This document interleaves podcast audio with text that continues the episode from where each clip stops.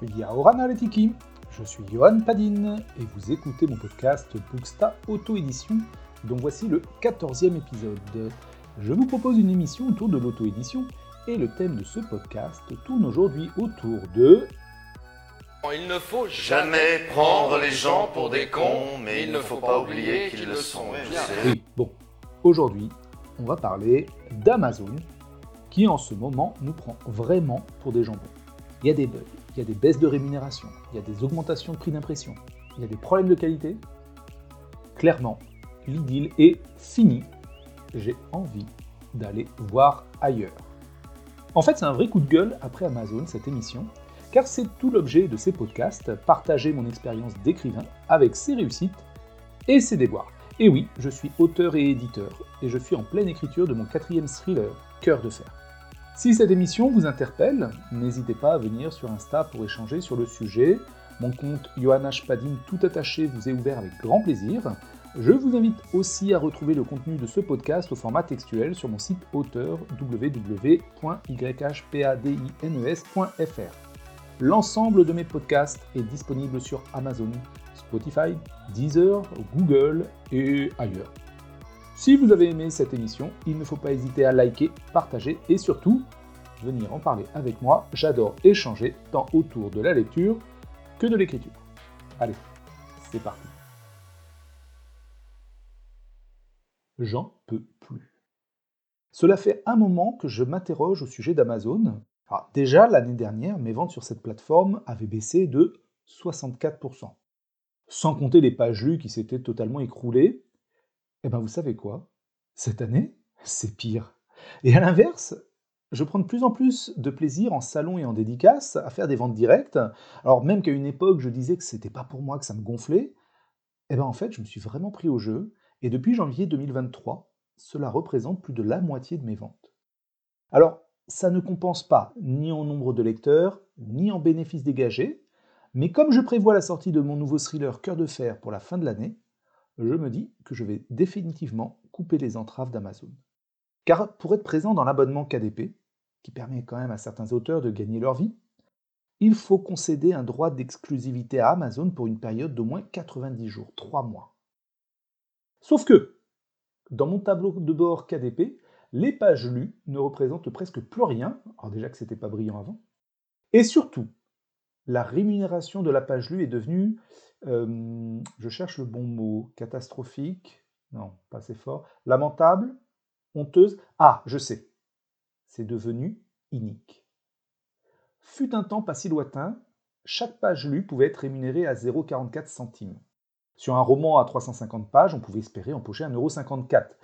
C'était déjà bien inférieur à la rémunération de vente d'un e-book, mais la facilité de l'abonnement pouvait augmenter le lectorat et donc compenser c'est toujours le principe de la qualité vs la quantité. Le mois dernier, Amazon me propose une rémunération de 0,22 centimes la page vue. Double problème. 1. Ça laisse vraiment plus rien à l'auteur, dont le travail lui reste le même. Hein. On gagne juste deux fois moins d'argent. 2. C'est totalement incontrôlable.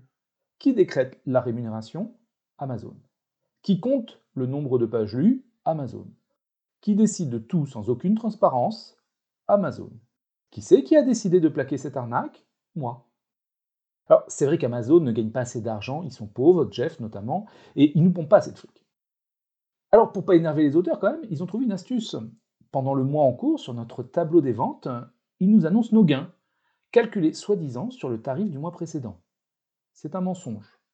Le calcul est fait avec une redevance à 0,4 centimes la page. Quand on change de mois, le compteur repasse à zéro. Les redevances estimées du mois passé ne sont plus visibles, sauf à aller cliquer sur le bon bouton. Et là, c'est magique. La rémunération a été divisée par deux. Si on ne regarde pas, comme il paye à trois mois, bah, c'est pas facile à repérer. Alors Amazon, il y a ça, mais c'est sans compter les bugs. J'ai eu des ventes qui sont apparues, puis qui ont disparu. Je ne parle pas d'e-book remboursés, hein. ça, il en reste toujours une trace. Il y a eu ces centaines de commentaires 5 étoiles bloqués qui sont réapparus un beau jour, des années après avoir été postés. Et je rajouterai que depuis deux mois, aucune de mes maigres ventes ne fait monter mon classement. Or, tout le monde le sait, mauvais classement égale mauvaise vente. Donc, mauvais classement, donc mauvaise vente, c'est un vrai cercle vicieux. Est-ce que ce sont vraiment des bugs? J'en sais rien. Et ça me saoule tellement que j'ai même plus envie de contacter le service client. Bref, je crains qu'Amazon ne soit plus l'Eldorado de l'auto-édition. Tout au plus, c'est à mon sens un imprimeur compétitif, même s'ils viennent d'annoncer qu'ils montaient leurs tarifs. Problème, bah, la qualité d'impression ne suit pas, notamment du fait des livraisons. Il y a quelques semaines, j'ai reçu des exemplaires de Varumotu 2, je vous raconte même pas, enfin si, je vais vous raconter, c'était tellement ouf que même le facteur était gêné.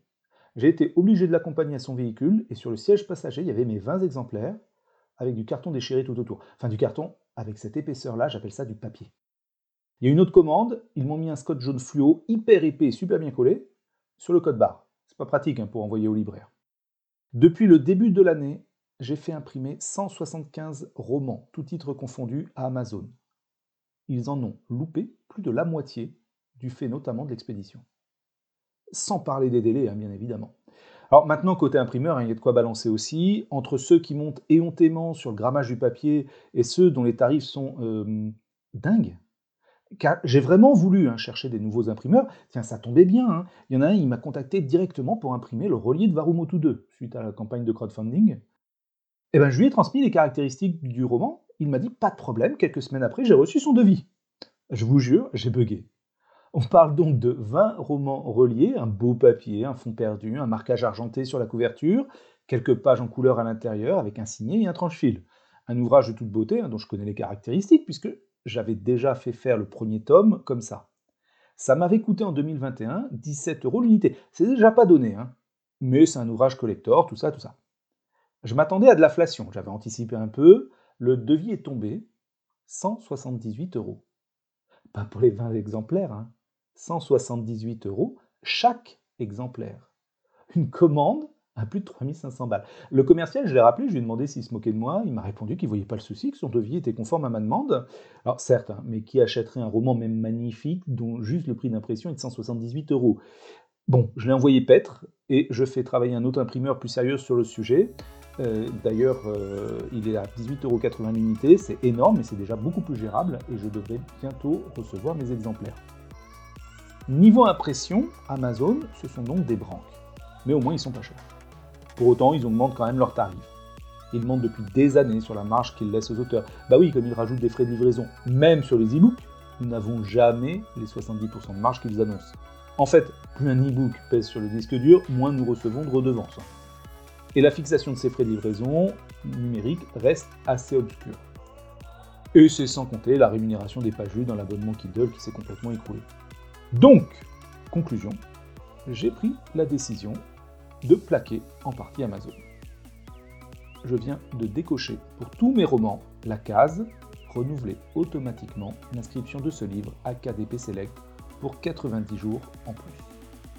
Alors pour tous mes romans, sauf pour ma saga Varumotu, comme c'est une saga justement, je me dis que peut-être, sur un malentendu, pour tous mes autres romans, dès la fin de l'été, ils ne seront plus disponibles dans l'abonnement KDP. Je vais être totalement libre d'aller voir ailleurs. Donc, si vous payez l'abonnement et que vous voulez me lire, il va pas falloir traîner. Pour les e-books, tous mes romans vont rester sur Amazon, mais comme je ne serai plus tenu à l'exclusivité, je vais les proposer au fur et à mesure sur d'autres plateformes. J'étudie encore le sujet.